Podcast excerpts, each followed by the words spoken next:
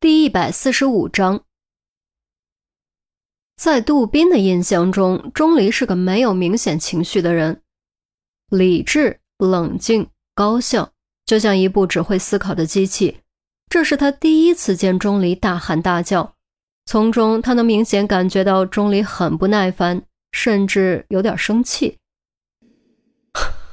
原来这家伙也会生气，杜宾心中暗想。对钟离的印象有所改观，死者家属安静下来，顺着钟离敲打的柱子朝上看，看到的是车棚的彩钢顶。可车棚和包小豆的死有什么关系呢？他们还是不明白。难道你们没有注意到他光着脚吗？钟离指着包小豆赤着的双脚，众人的目光集中在包小豆的双脚上，心中都冒出一个问号。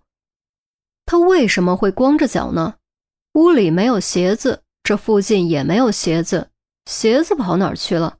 好端端的怎么会不翼而飞呢？我问你，人会在什么时候脱掉鞋子？钟离豁然抬手指着包小豆的表哥，包小豆的表哥左右看了看，指了指自己，用眼神询问：“别看别人，就是你。”表哥想了想。洗澡的时候，睡觉的时候，进门换鞋的时候，还有不是这些。钟离不耐烦的打断：“想想你表弟的情况，他会因为什么脱掉鞋子？”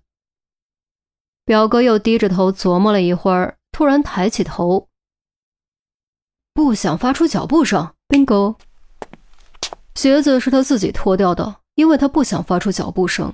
我们脚下的水泥地不需要脱鞋子也可以不发出脚步声，可是车棚的彩钢顶不行。如果不脱鞋子，声音会非常大。只有脱了鞋子，赤脚行走才能不发出声音。钟离再次抬手指向车棚顶，都说到这个份儿上了，答案已经显而易见，即便智商普通的人也不可能不明白。你是说，包小豆昨晚爬到了车棚顶上？可他为什么要爬上去？王所长不明所以，这回不等钟离说出答案，杜宾率先反应过来，指了指距离车棚不远的铁栅栏。我明白了，因为他想出去。铁栅栏太高，没有蹬脚的地方，上面又尖，不但难爬，而且危险。可如果先爬上车棚顶，这点距离完全可以直接跳出去。所以他真的就这么做了。为了不发出声音，他脱掉鞋子爬上车棚顶，结果意外发生。不小心脚下一滑，摔了下来，摔死了。那，王所长指了指车棚另一边，为什么不就近从那边跳呢？这个疑问杜宾答不上来。钟离给出了合理的解释。他走到栅栏边，指着外面，因为这一块地平坦些，落地不容易崴脚。喏，鞋子就在草丛里，肯定是他起跳之前先扔出去的，结果鞋子出去了。自己掉下去了。杜宾和王所长连忙凑过来看，死者家属也纷纷绕过警戒线，靠近栅栏往外看。果然，在栅栏根的草丛里看到了包小豆的鞋子。钟离又蹲下身，指着包小豆脚底凝固的污渍：“我闻了一下，有股烂香蕉味儿。他肯定踩到了车棚顶的烂香蕉皮，所以才失足掉了下来，而且是头部先落地。”根据车棚顶边缘的高度和他的体重推算，头部着地完全可以造成严重的颅脑损伤，致人死亡。自此，从包小豆跳窗逃跑的方法，到脱鞋爬车棚，再到失足掉下来摔死，整件事的经过被钟离分析得清清楚楚。他拍拍手，站起身，摘掉手套。钟离给出最后结论：死者包小豆逃跑过程中失足坠落。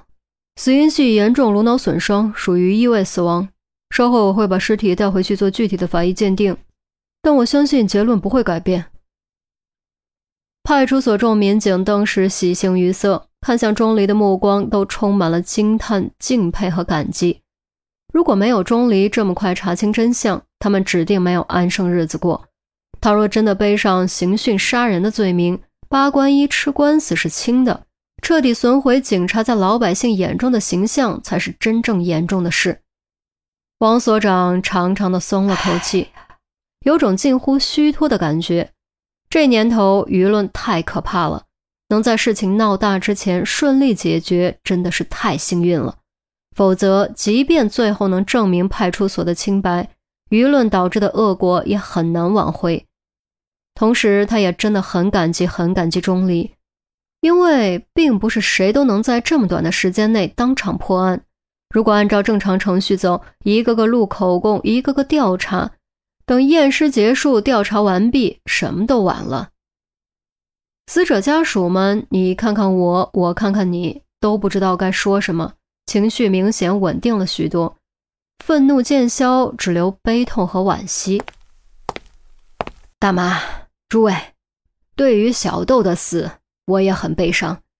我抓了他很多次，也教育了他很多次，是真心希望他能够改过从新，做一个积极向上的人。可谁能想到，竟然发生了这种事？王所长握住包小豆妈妈的手，叹了口气，接着说：“唉，虽然这是个意外，但本着人道主义精神。”我们还是会做出一定程序的补偿。补偿，补偿有什么用？补偿小豆就能活过来吗？包小豆的妈妈甩开王所长的手，扑到包小豆的尸体上，失声痛哭：“小豆啊，你为什么要偷东西？如果你早听妈妈的话，怎么会落到今天这步田地？小豆啊，我的小豆。”你快回来呀！没有你，妈妈怎么活下去呀？齐声之悲，铭心刻骨，动心荡魄。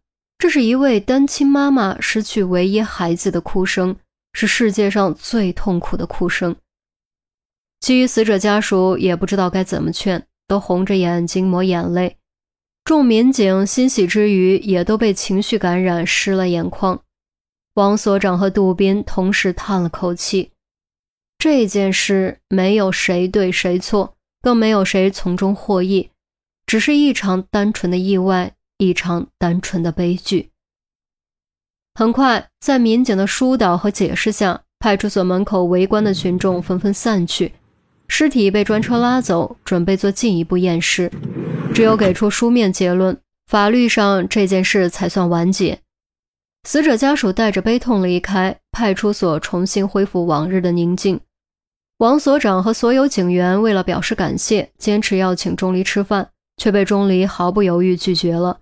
一则因为他不习惯，二则因为现在吃饭的确不合适。杜宾连忙打圆场，承诺下次叫上大伙儿一起聚聚，才顺利帮钟离解围。